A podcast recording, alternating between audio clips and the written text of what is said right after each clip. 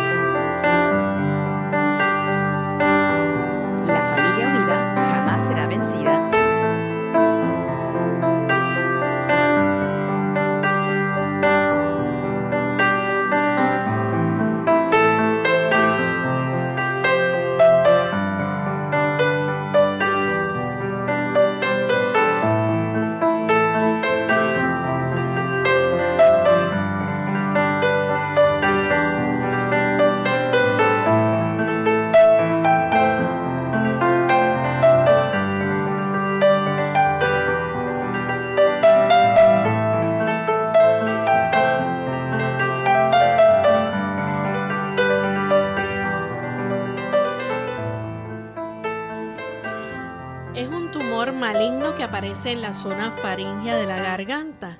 Hoy en Clínica Abierta vamos a estar hablando acerca del cáncer de faringe.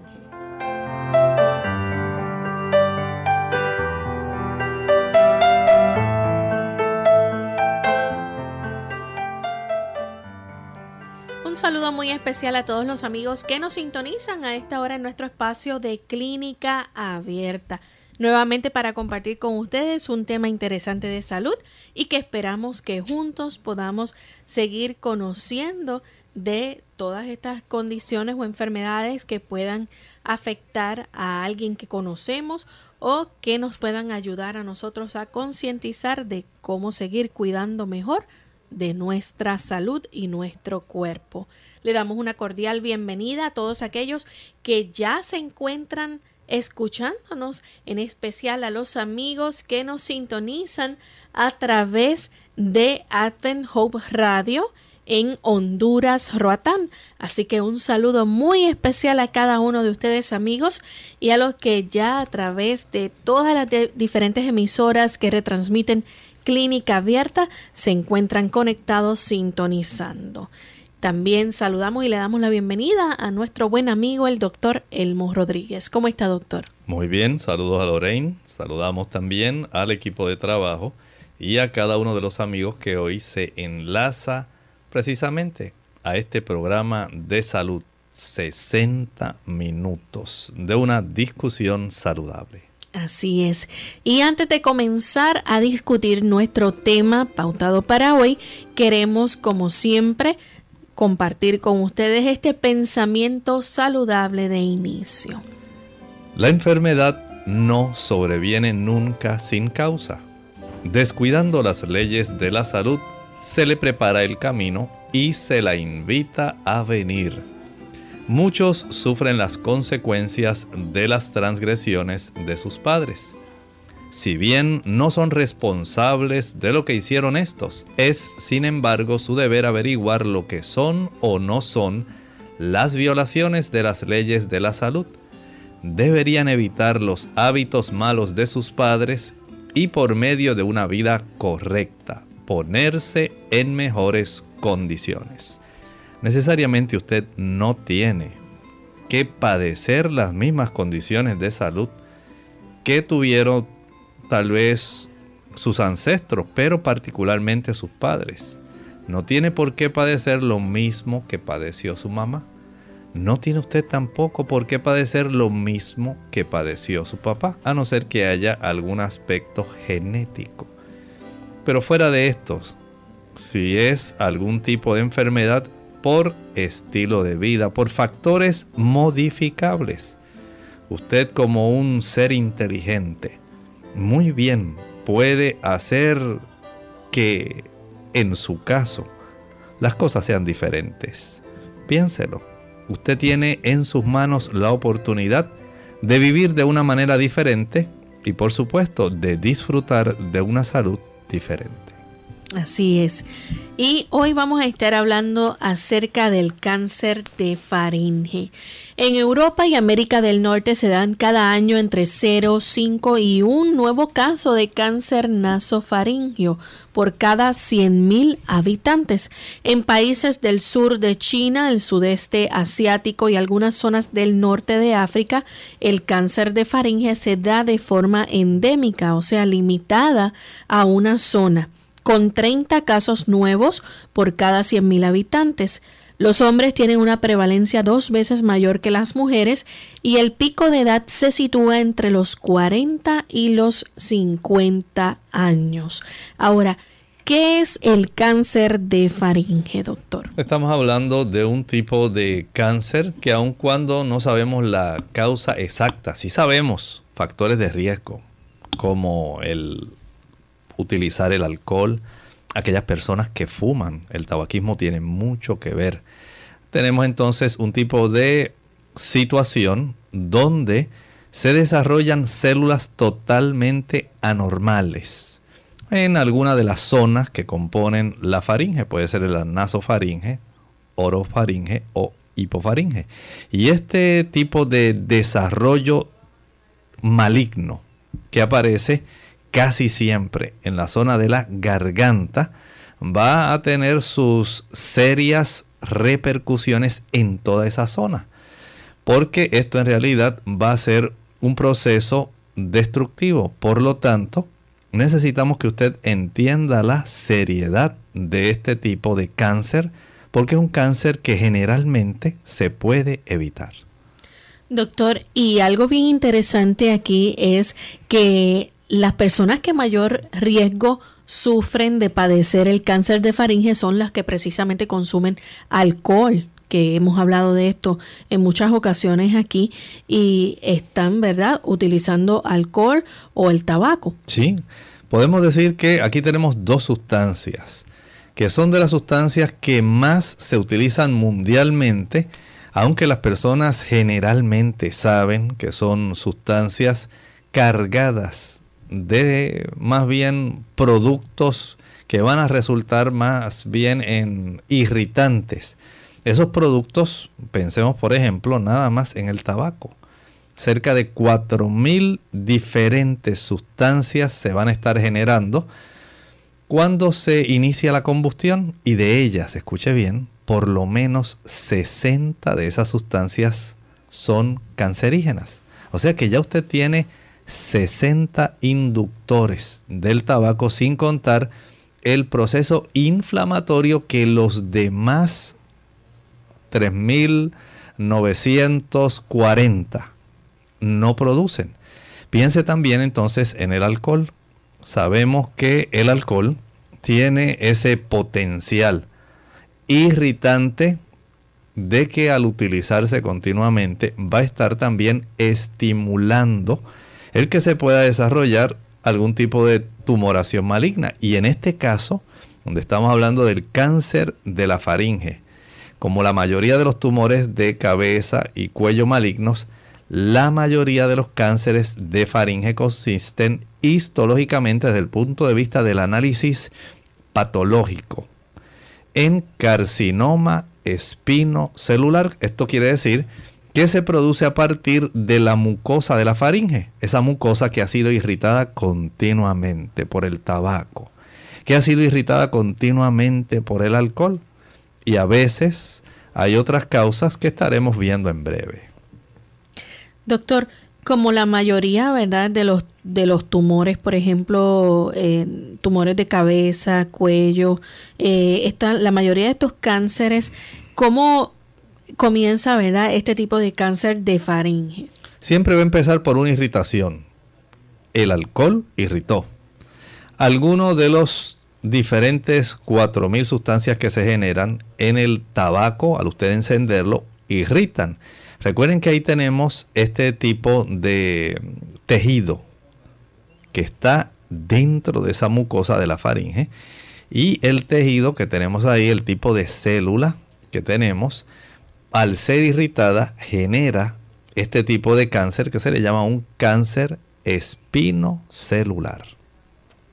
También cuando hablamos, ¿verdad?, eh, de cáncer de faringe, ¿es característico que esto se extienda a otras áreas? Pudiera ocurrir, pudiera extenderse tanto a estructuras adyacentes, puede extenderse también a través de los vasos linfáticos y también se puede extender a través de la sangre. O sea que no solamente puede invadir al vecindario que él tiene inmediatamente, también puede dirigirse a distancia. Y aquí los vasos linfáticos, así también como el sistema circulatorio, le brindan el transporte que da lugar a ese proceso que nosotros llamamos metástasis. Y ahí entonces, por lo tanto, podemos tener el involucramiento de partes cercanas, así como el involucramiento de partes lejanas. Vamos a hablar entonces un poco acerca de cómo es la faringe, ¿verdad? Refrescarle a nuestros amigos cómo se divide la faringe, porque dependiendo los síntomas es que o las molestias es que entonces se conoce cuál es el tipo de cáncer que pueda tener en la faringe. Esencialmente la podemos dividir en tres partes. Pensemos en la parte nasofaringe, la que tiene que ver con la vía superior, la parte superior de la garganta ahí tiene una asociación bien estrecha con la cavidad nasal. Tenemos entonces la parte media, la cavidad oral, por eso se le llama orofaringe, la otra era nasofaringe. Y por supuesto tenemos la parte inferior de la garganta. Noten cómo al dividirla en tres partes, parte superior de la garganta, donde está la cavidad nasal, nasofaringe, parte media de la faringe, donde tenemos la cavidad oral, y la hipofaringe, que es la parte inferior de la garganta, la que queda a la altura de la laringe, justamente ahí en la zona donde se encuentran las cuerdas vocales. En esa cavidad puede ubicarse, puede originarse el cáncer de faringe, así que él puede seleccionar en cuál de las tres áreas él desea ser desarrollado. Bien, entonces cuando hablamos del el cáncer de faringe que se origina entonces en la nasofaringe, ¿qué está ocurriendo aquí? Bien, aquí sencillamente lo que hace es originándose este tipo de cáncer en esa región que comprende más bien en realidad la cavidad nasal. Se habla más bien entonces de un carcinoma nasofaringio, ya que en esta área, en la nasofaringe, ahí nosotros podemos encontrar las amígdalas, Aquí también desembocan esos conductos que comunican la garganta con el oído medio. Ustedes saben, las trompas de Eustaquio. Y a través del mismo, ustedes recordarán, pasa aire más o menos para equiparar, igualar la presión externa del ambiente atmosférica con la del oído medio. Esto es muy importante, ya que el desarrollo de este tipo de cáncer tanto en Europa y América del Norte, cada año se puede básicamente diagnosticar una persona con este tipo de cáncer nasofaringio por cada 100.000 habitantes. Sin embargo, en lugares como China, el sudeste asiático y algunas zonas del norte de África, este tipo de cáncer nasofaringio se da de una forma endémica, es decir, está más bien limitado a una zona. Y aquí, miren qué diferencia, puede desarrollarse 30 casos nuevos por cada 100.000 habitantes. Miren la diferencia entre Europa y América del Norte con África y Asia. La cantidad de personas que van a estar desarrollando este tipo de cáncer es mucho mayor, así que la prevalencia es increíble y generalmente vamos a decir que además de los caballeros, ocurre también en las damas, claro. En los hombres es básicamente el doble de las damas. Y esto generalmente ocurre, Lorraine, entre los 40 y los 50 años. Doctor, este cáncer nasofaringe, ¿este se extiende rápidamente? Puede extenderse rápidamente. Por lo general, vamos a decir, va a estar desarrollándose en las paredes de los lados de esta zona y en el techo de la nasofaringe. Este tipo de carcinoma nasofaringio se extiende enseguida hasta la cavidad nasal, los senos paranasales Y por supuesto, dado que está en una ubicación muy estratégica, puede dañar los nervios craneales. Cuando se diagnostica este tipo de cáncer, el 90% de los casos ya ha desarrollado un tipo de metástasis, se ha extendido también a los ganglios linfáticos. Este tipo de carcinoma nasofaringio se extiende raras veces a través de la sangre. Y aunque en los procesos de estadificación avanzados este cáncer puede producir metástasis a distancia a otros órganos del cuerpo, sigue siendo del tipo que estábamos hablando al inicio, carcinoma espinocelular. Vamos a hacer nuestra primera pausa y cuando regresemos vamos a hablar entonces acerca del cáncer de faringe que ya se ubica entonces en la orofaringe. Regresamos. La abstinencia de sustancias dañinas es lo mejor para una salud total. El café, el cigarrillo, las bebidas alcohólicas y otras drogas alteran el funcionamiento de diversos órganos del cuerpo y nos predisponen a la enfermedad la dieta y la personalidad. Hola, les habla Gaby Zabalúa Godard en la edición de hoy de Segunda Juventud en la Radio, auspiciada por AARP. Cuando visitamos al nutricionista, esperamos que nos dé una dieta que nos libere, como arte de magia, de un exceso de peso. De alguna manera tendremos a imaginar que existe un régimen milagroso capaz de quitar las libras de más de mínimo esfuerzo. En función de nuestra personalidad o estilo de vida, se puede armar una dieta sana que se adapte a nuestras necesidades. Así como no tiene sentido poner gasolina en el coche cuando no va a ser utilizado, no hay necesidad de atiborrar nuestro cuerpo de calorías cuando va a tener poco movimiento. Como comer bien significa quitar la comida chatarra del menú, siempre resulta fácil aconsejar que no consumir en vez de ayudar a elegir cómo alimentarse. Debido a que no todos somos iguales, hay muchas formas de comer que pueden ser saludables o perjudiciales. Tenemos como ejemplo el caso de los productos lácteos. Algunas personas no tienen el menor inconveniente al consumirlos, mientras otras presentan serias reacciones alérgicas. Ejemplos similares podrían aplicarse para los grupos alimenticios. Lo esencial es evaluar la dieta y ver si está funcionando adecuadamente. Al ajustar tu dieta y comer según tus actividades, tu sistema metabólico funcionará mejor. El patrocinio de AARP hace posible nuestro programa. Ya estamos de vuelta en Clínica Abierta, amigos, y estamos hoy hablando acerca del cáncer de faringe.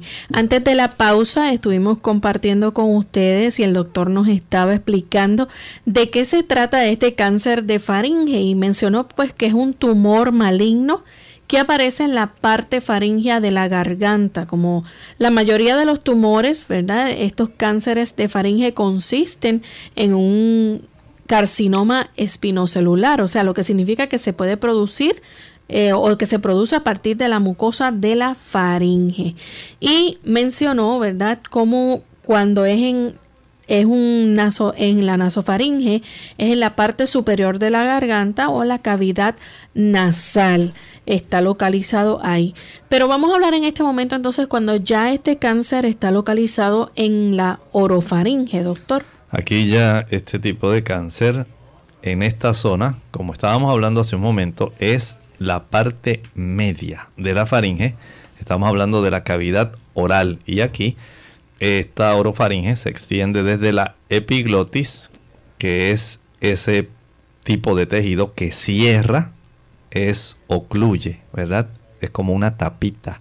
Cierra la entrada a la laringe y esto impide que el aire se vaya al aparato digestivo. La orofaringe incluye la parte de atrás, digamos, de los arcos del paladar y las amígdalas. La base de la lengua también pertenece precisamente a esta zona. Así que dentro de esta zona vamos a estar hablando entonces de cáncer orofaringio y este tiene una frecuencia de prácticamente podemos decir de 1 a 2 nuevos casos por cada 100.000 habitantes. Y hay una prevalencia endémica, precisamente en Asia, donde la tasa de incidencia es entre 20 a 40 por cada 100.000 habitantes.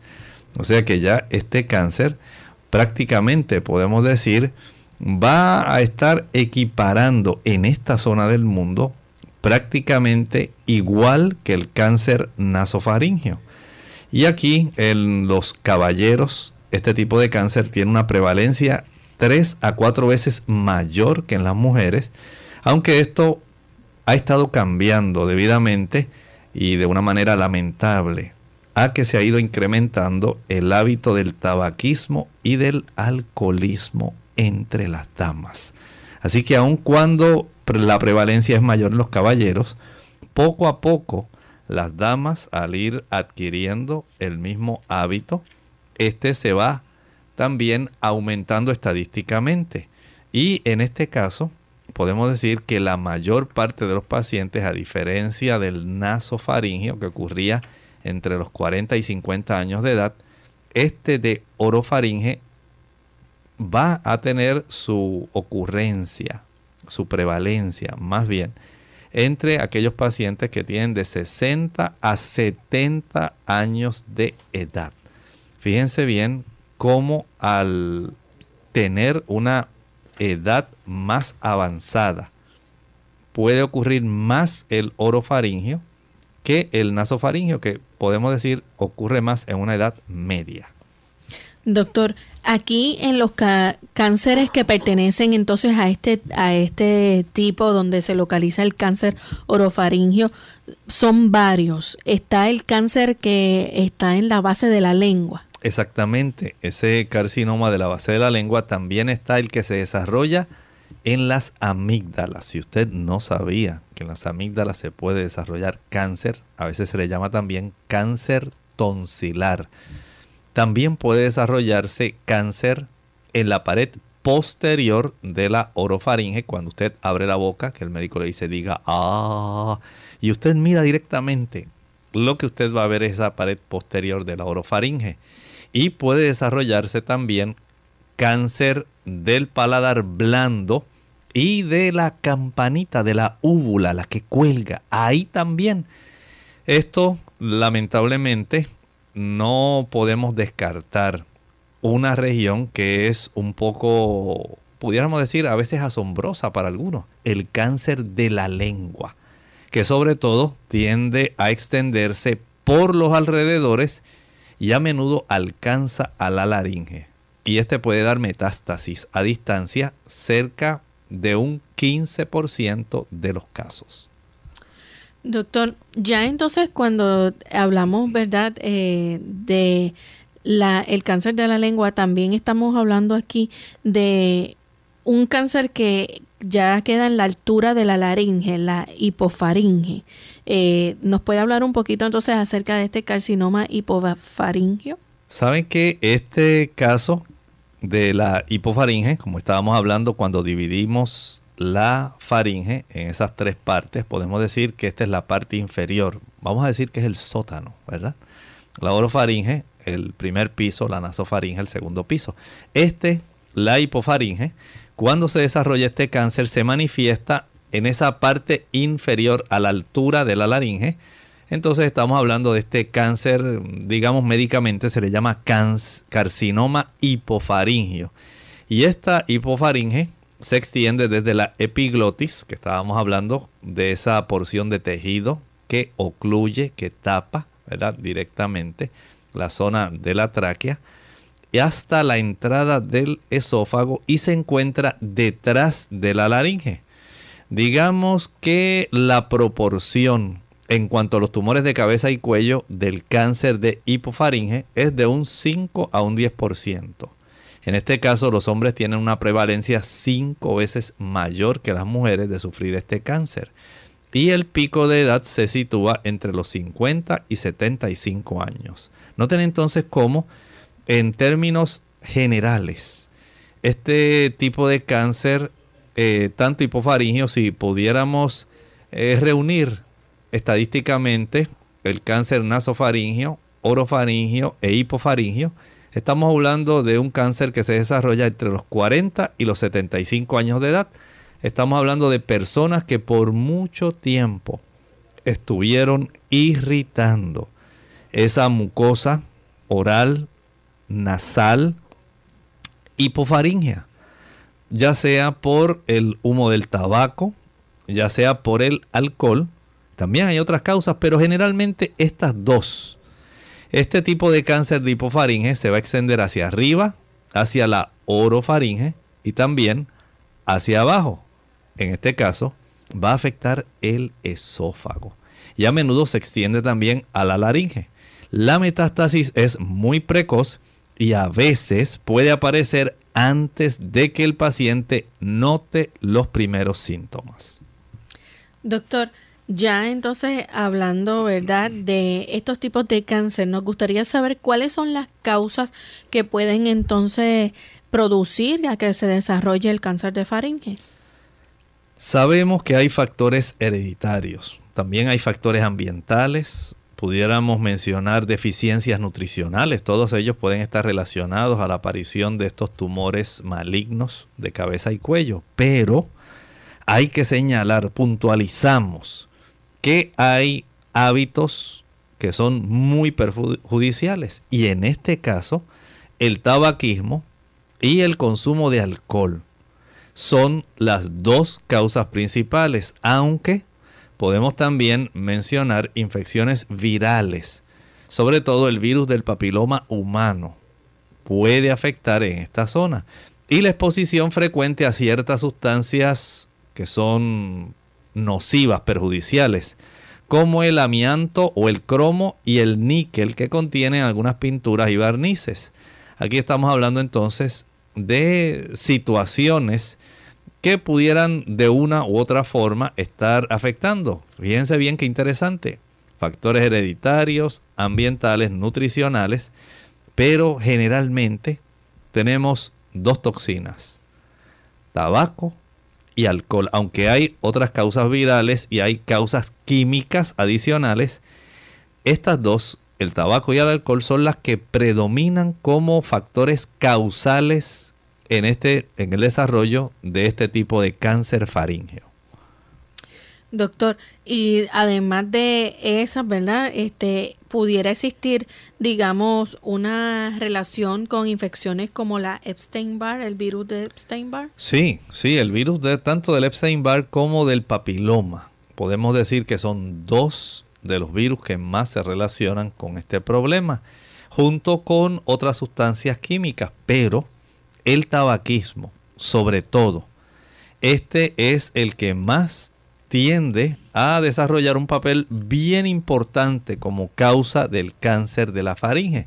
Y el alcohol, por supuesto, lo que hace es potenciar esos efectos negativos del tabaco. Así que los fumadores que consumen alcohol con regularidad tienen ahora un mayor riesgo de padecer cáncer de la faringe. Vamos a hablar entonces acerca de los síntomas. los síntomas de cáncer, ¿verdad? Van a de, este cáncer de faringe van a depender de dónde se encuentra el tumor. Por supuesto, eso es lo que va a ser básicamente la diferencia y de acuerdo a las estructuras que están adyacentes. Se ha visto entonces cómo es que se va a estar desarrollando. Pensemos, por ejemplo, miren, el cáncer de nasofaringe. Si se desarrolla este tipo de cáncer, la persona generalmente no se va a dar cuenta porque es una inflamación que no duele, pues, especialmente cuando hablamos de los ganglios linfáticos.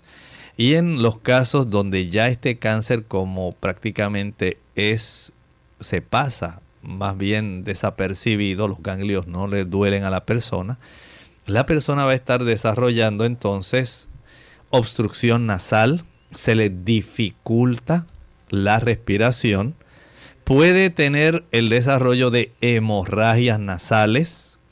Además de esto, puede la persona desarrollar inflamación del oído medio o también puede referir que no escucha adecuadamente.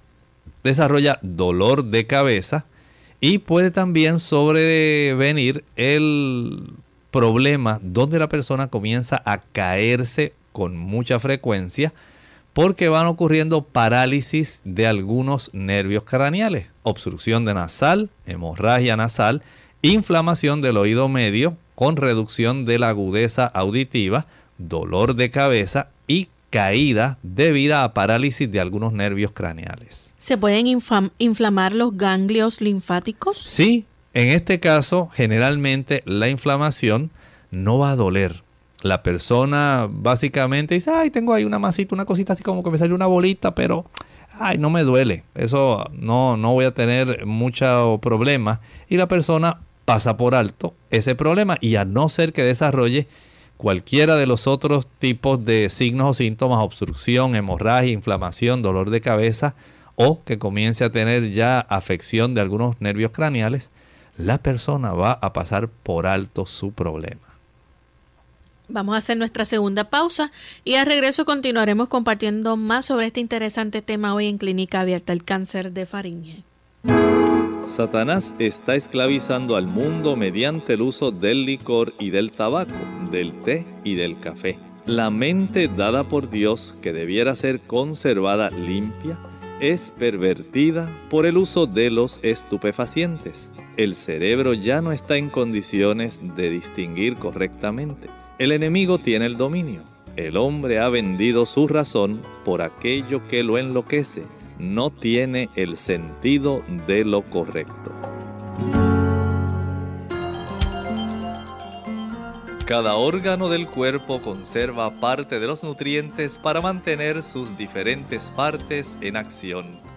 El cerebro se le debe proporcionar su parte, a los huesos su porción el gran maestro constructor está obrando en cada momento para suplir lo necesario a cada músculo y tejido desde el cerebro hasta la punta de los dedos de las manos y los pies a fin de dar vida y fortaleza. Clínica Abierta. Bien, ya estamos de vuelta en Clínica Abierta y estamos hablando acerca del cáncer de faringe. A partir este, de este, momento podemos recibir sus preguntas con relación a este tema. Doctor, el carcinoma orofaringio, este, es decir, este cáncer que aparece en la cavidad bucal eh, y que aparece en los ganglios linfáticos ya inflamados. Estos síntomas, cuando ya está avanzado este tipo de cáncer, ¿ya puede la persona entonces experimentar algún tipo de dolor? Claro que sí. Mire, aun cuando podemos decir que está la inflamación de los ganglios linfáticos, la persona al tener ya el desarrollo avanzado de este cáncer que es en la parte media, en la parte oral en sí, va a desarrollar esta persona dolor de garganta y este dolor se puede extender hasta el oído. Puede tener también la persona dificultad para tragar, si este tumor se extiende a los músculos de la mandíbula, entonces se va a producir lo que se conoce como trismo, que consiste en la rigidez de la mandíbula con presencia de dolor, es decir, la persona no puede abrir bien su boca. Miren qué cosa tan curiosa, cómo el desarrollo de este tumor va a estar afectando las estructuras inmediatas aquí al área donde se va a estar desarrollando. La persona va a manifestar dolor de garganta, puede afectarse su oído, puede afectarse su capacidad para tragar, puede afectar la capacidad de la mandíbula para abrirse. Todos estos son señales, signos y síntomas de que el carcinoma orofaringeo se ha desarrollado. Doctor, y entonces en el cáncer de faringe, ya en la parte inferior, ¿verdad? Eh, conocido como el cáncer hipofaringio, eh, este que se da como en los otros tumores malignos de la faringe, eh, la inflamación, ya aquí la persona no siente dolor. En este caso, al igual que ocurrió como en el caso del carcinoma nasofaringio, podemos decir que los ganglios están inflamados pero no duelen. Noten que en el de la orofaringe podemos decir que sí hay dolor de estos ganglios, pero en este caso podemos decir que no hay dolor de los ganglios. Los tumores que se encuentran en etapas muy avanzadas pueden producir también síntomas, digamos el dolor de garganta, la ronquera, la dificultad para tragar Y esta presión en la laringe producida por este tipo de carcinoma hipofaringio puede obstruir las vías respiratorias y ocasionar una disnea severa como resultado de su desarrollo. La persona se va a fatigar muy fácilmente porque no puede ventilar adecuadamente, hay una obstrucción. Por lo tanto, es muy fácil desarrollar disnea. Doctor, eh, el tipo de cáncer de faringe es algo que es fácil de diagnosticar, se puede ver a simple vista o hay que hacer algún tipo de estudio, de evaluación para detectarlo. Bueno, hay que tener en mente, de acuerdo a la ubicación, por ejemplo, cuando estos tumores se extienden en la zona media de la faringe, la orofaringe, se puede detectar nada más a simple vista. Con abrir la boca, usted dice, ay, ¿qué tienes ahí? ¿Qué masa? Mire ese crecimiento. Usted lo puede detectar rápidamente. La mayor parte de los carcinomas faringeos, sin embargo, se detectan a través de un procedimiento. Ese procedimiento se llama endoscopía, ya sea de la nariz, recuerden que tenemos el nasofaringio y también tenemos el hipofaringio. O sea que esta misma endoscopía también sirve para ver la garganta. De tal manera que se puede confirmar el diagnóstico. El médico lo que hace es que no solamente visualiza, sino también extrae una muestra de tejido. Una biopsia. Una biopsia. Y lo examina bajo el microscopio. Para entonces determinar hasta qué punto el cáncer, por ejemplo, se haya extendido, ¿qué se utiliza o qué se hace? Ah, por supuesto, tenemos técnicas que son de imágenes. Piensen ustedes, por ejemplo, en la tomografía computarizada o también tenemos la resonancia magnética. Estos son principalmente los dos tipos de procedimientos de imágenes que se van a estar realizando, pero también a veces, de acuerdo a lo que el médico sospecha, digamos si el médico piensa que pudiera descartar algún tipo de metástasis, digamos que se ha ido a pulmón, por ejemplo, bueno, entonces aquí se puede realizar un tipo de tomografía computarizada para poder tener una, un acercamiento, una especificidad. Y esto sencillamente pudiera ser que si se ha extendido a hueso se realice o se utilice en la orden de una gammagrafía ósea.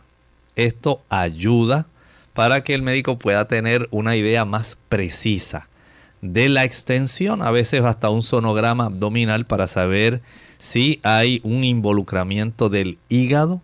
Esto pudiera ser necesario. Bien, vamos entonces a hablar, ¿verdad? Eh, del diagnóstico cuando el médico evalúa entonces el cáncer de el estado verdad de ese cáncer de faringe a través del sistema por ejemplo eh, el sistema TNM que es entonces un tipo ¿verdad? De, de tomografía este sistema más bien lo que hace es valorar o clasificar la estadificación del tumor. Y esto generalmente se hace para los diferentes tumores, no solamente para los tumores de la nasofaringe, orofaringe o hipofaringe. Si pensamos en la letra T, hace referencia al tamaño del tumor, siendo por ejemplo, digamos, esa clasificación T1, un tumor pequeño, y utilizándose por ejemplo ese tipo de clasificación T3 o T4 en tumores grandes. La N de estas siglas TNM, lo que indica es la posible afectación de los ganglios linfáticos, de el inglés nodules, nódulo. Así que aquí nos está diciendo no solamente el tamaño con la T, sino también se preocupa por el involucramiento de los ganglios linfáticos y por supuesto la M dentro de esa categorización la M hace referencia a metástasis.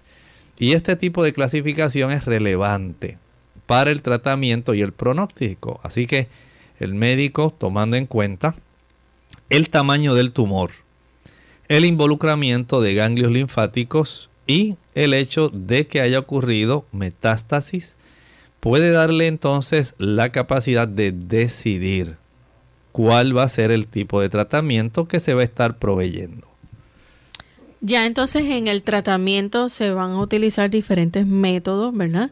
Este existe, por ejemplo, las operaciones, perdón, las operaciones, como también la radioterapia y quimioterapia.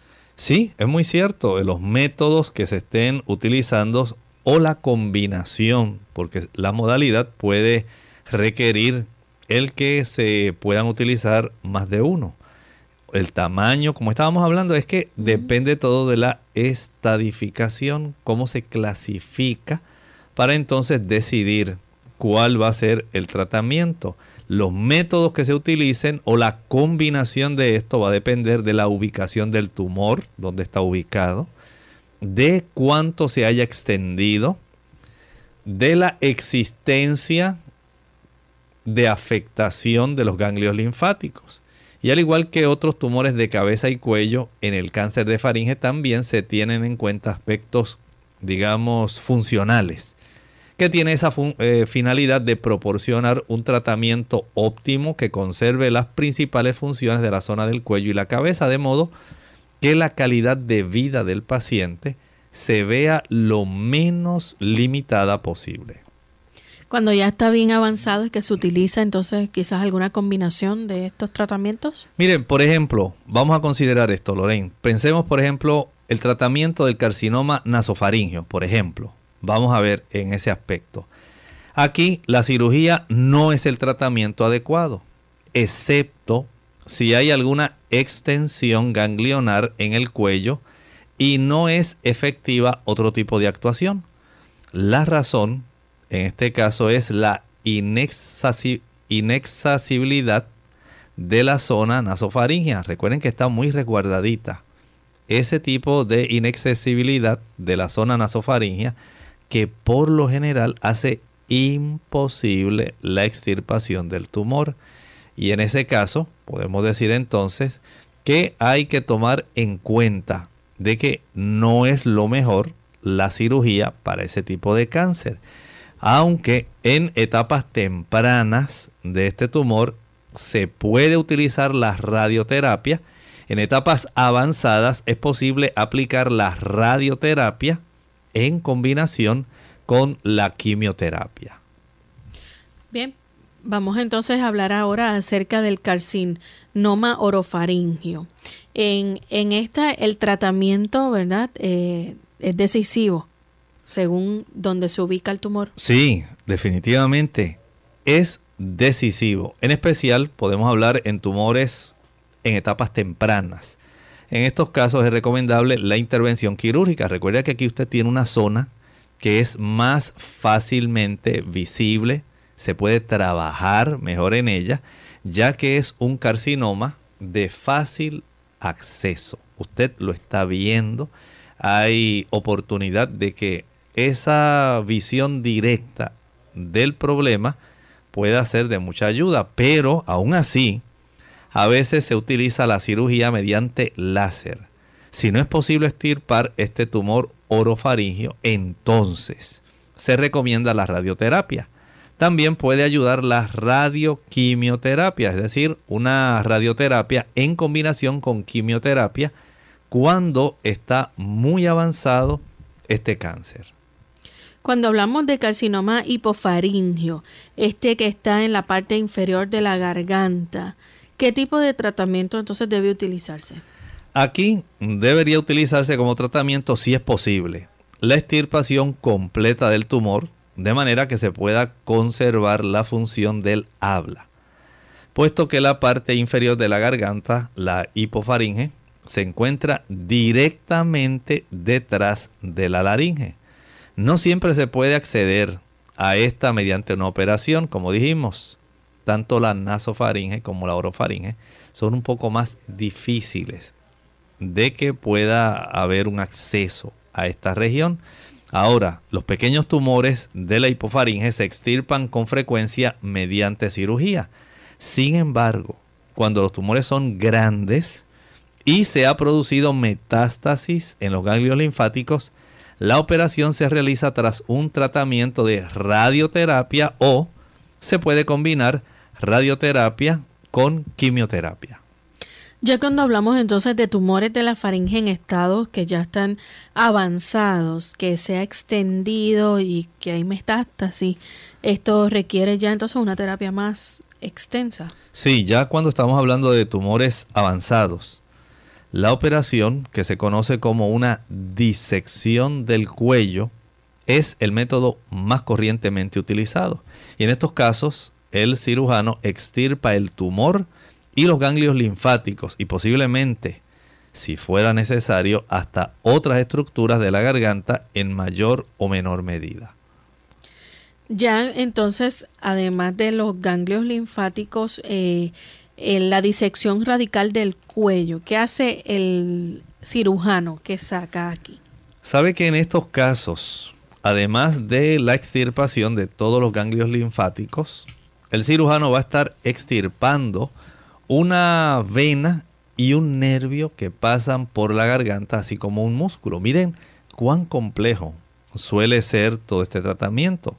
Noten que en estos casos el, el, tipo de situación donde se diagnostica, en qué momento, qué tamaño, cuánto involucramiento de nódulos, ha ocurrido o no metástasis. Todo esto es lo que va a estar dando el tipo de tratamiento que se va a realizar.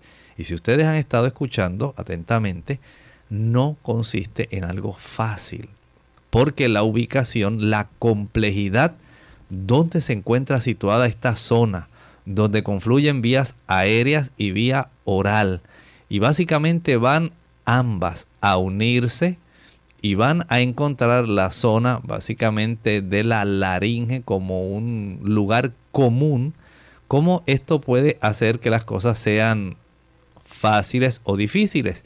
Y esta área del cuello, donde tenemos tantas venas, tantos nervios y arterias que están pasando en esa zona, más piensen en la cantidad de músculos que tenemos en esta zona, todo esto torna esta área muy difícil. Así que la disección radical que el cirujano pudiera estar realizando en estos casos, estábamos hablando Lorraine, de ese tipo de disección radical del cuello, puede ser algo bastante complejo y el médico entonces tiene que decidir cuán abarcante o limitada va a ser esa disección. Y si entonces esa disección, ¿verdad? Selectiva del cuello, ¿qué hace el cirujano? Aquí el cirujano va a estar extirpando solamente los ganglios linfáticos y las estructuras que no son linfoides. Estas eh, permanecen, si es posible, intactas. Recuerden que también hay disección radical modificada del cuello. En esta el cirujano extirpa todos los ganglios linfáticos, pero al menos una o más estructuras no linfáticas permanecen intactas. O sea que todo esto va a depender como estábamos hablando, del tamaño del tumor, del involucramiento de los nódulos, de la presencia o no de metástasis. Todo esto va a estar ahí, muy estrechamente ligado a cuál va a ser el tipo de tratamiento. Y ya entonces cuando hablamos de disección radical extendida de cuello. Aquí el cirujano extiende la operación quirúrgica a otros grupos de ganglios linfáticos, además de los del cuello, y también puede involucrar otros tejidos del cuerpo. ¿Hay algún pronóstico positivo, doctor, en esto? Mire, el cáncer de faringe, vamos a decir su evolución, su pronóstico, son muy difíciles de predecir. La curación de este cáncer depende de muchos factores, como por ejemplo, como estábamos hablando, en qué etapa se encuentra el tumor, su extensión, la existencia de tumores secundarios, si se ha desarrollado metástasis. O sea que no, en realidad no podemos generalizar cuál es la esperanza de vida, puesto que varía dependiendo de cada caso. Este es un asunto, pudiéramos decir, muy individualizado, porque no todos los tipos de cáncer de cabeza y cuello entre los cuales se encuentran estos que hemos hablado, el cáncer de faringe, ya sea de nasofaringe, orofaringe o hipofaringe, no todos están en la misma etapa. Y esto es lo que hace el asunto más difícil, más complejo. No es lo mismo la detección temprana, el tipo de tratamiento, que la detección tardía, donde habría que recurrir entonces ya a estos procedimientos mucho más complejos de disección que pudieran estar entonces afectando estructuras vecinas, la estética de la persona. O sea, son cosas bastante difíciles, por eso la evolución no se puede precisar en cada persona. Complicaciones que puedan ocurrir. Bueno, en este tipo de evolución del cáncer de faringe se pueden dar bastantes complicaciones relacionadas con la enfermedad o con el tratamiento, no solamente con el tumor en sí, sino que también recuerden que el tratamiento, por lo delicado de esta zona, va a ser también efectos en este paciente. Sobre todo se dan trastornos del habla y trastornos de la respiración. Hay situaciones donde hay que hacer, mm, por ejemplo, traqueostomías. Hay otras complicaciones que incluyen problemas de la masticación, problemas de la deglución, problemas para tragar, lo que da lugar entonces a que el paciente se está quejando de problemas de alimentación y todas estas cosas, si ustedes piensan en ellas, va a limitar la calidad de vida de este paciente.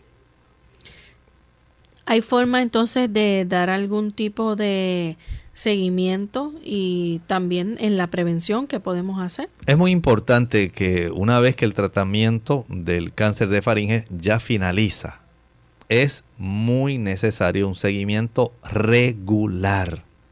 Para este seguimiento posterior, podemos estar eh, pensando en que se va a requerir una exploración de la zona de la cabeza y del cuello con una endoscopía, una biopsia, una tomografía computarizada o una resonancia magnética para poder detectar a tiempo, escuchen bien, si ha quedado enfermedad residual. Si, por otro lado, pudiera desarrollarse una recaída u otros tumores y poder tratarlos adecuadamente. Miren Qué cosa tan increíble cómo la vida se puede complicar para una persona que decidió fumar o tomar alcohol. Es lo lamentable. Son factores modificables, factores que usted puede decidir evitar el desarrollo de estas situaciones. Y usted dirá, ah, pero doctor, acá en el área de América, recuerde que estadísticamente la probabilidad de desarrollo es menor. Sí es cierto, para Estados Unidos y Europa sí, pero para el resto no tenemos, digamos, Centroamérica, Suramérica, el Caribe, no tenemos ese tipo de situación donde podamos saber con precisión cuáles son las estadísticas en estas zonas se asemejarán más a las de Asia o se asemejarán más a la de Norteamérica y Europa? No lo sabemos. Hay muchos factores involucrados, pero sí sabemos que certeramente el hecho de que usted utilice tabaco, alcohol y sustancias irritantes va a ser bien importante. Bien, entonces ya hablando acerca de la prevención, eh, cuán importante es, por ejemplo, el hecho, ¿verdad?, de evitar no solamente el alcohol y el tabaco, sino el que los amigos puedan tener una buena higiene bucal. Sí, es básico. También es importante considerar la alimentación y un modo de vida sana. Pero sobre todo, Lorraine, como bien dijiste, se debe evitar el consumo excesivo de alcohol y tabaco. Siempre ya se ha comprobado que el consumo de café puede también trabajar influyendo en la irritación. Por lo tanto, usted trate de evitar este tipo de situación. Si usted sabe que hay sustancias que van a estar facilitando el que los, el núcleo de la célula pueda estimular el desarrollo, ¿sabe? Es mejor evitar el uso de esas sustancias. Por lo tanto, como bien dijo Lorraine, por un lado la higiene bucal es importante, evitar también aquellos trastornos gastrointestinales como el reflujo gastroesofágico. Recuerde que cuando sube ese buche de contenido gástrico, usted va a estar irritando esa zona también que puede afectarse la orofaringe y esto puede facilitar la aparición del cáncer de la faringe. Por lo tanto, recuerde este mensaje, evite el café, evite el alcohol, evite el tabaco, evite las sustancias irritantes y evite también el reflujo. Bien amigos, hemos llegado al final de nuestro programa en el día de hoy con este interesante tema. Esperamos que haya sido de beneficio para cada uno de los que nos sintonizan y les invitamos a que mañana nuevamente nos acompañen. Vamos a estar en nuestra edición de preguntas donde usted puede hacer su consulta y se puede comunicar con nosotros a través de la vía telefónica o también a través de nuestro chat. Antes de finalizar, como siempre queremos dejar esta reflexión para meditar. Saben que la Sagrada Escritura es muy básica para nosotros. Dice Gálatas 5:5, pues nosotros por el Espíritu aguardamos por fe la esperanza de la justicia. El Espíritu Santo pone en nuestro corazón esa oportunidad de nosotros saber que hay algo mejor, hay algo mejor grandioso, la esperanza de la vida eterna, mansiones hermosas, el disfrute directo de ver a nuestro Creador y Redentor personalmente y de disfrutar las bienandanzas de la eternidad. Todo esto ocurre porque el Espíritu Santo implanta por la fe la esperanza en el corazón. Ya le diste la oportunidad a Jesús de entrar en tu corazón, de que su espíritu, su representante en la tierra, pueda permitir que en ti se desarrolle la fe, la fe que se aferra a las promesas de Dios y aguarda con paciencia ese reino celestial que está muy próximo ya a llegar a esta tierra. ¿Había usted pensado en eso? La vida no seguirá así como nosotros la conocemos en esta tierra eternamente. Dios tiene algo mejor. Usted y yo podemos ser de los integrantes de esa nueva sociedad. Solamente tenemos que darle la oportunidad a Cristo, a que por la fe mediante su Espíritu trabaje en nuestro corazón. Yo tomé esa decisión hace ya mucho tiempo. Pero, ¿y qué en cuanto a usted? Ya usted tomó la decisión de abrirle su corazón al Señor. Déjelo entrar. El Espíritu Santo trabajará en su vida y le llenará de fe y esperanza. Que el Señor le bendiga. Nos despedimos y será entonces hasta mañana en otra edición más de Clínica Abierta.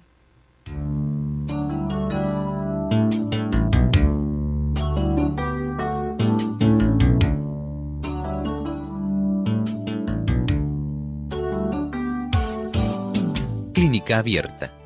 No es nuestra intención sustituir el diagnóstico médico.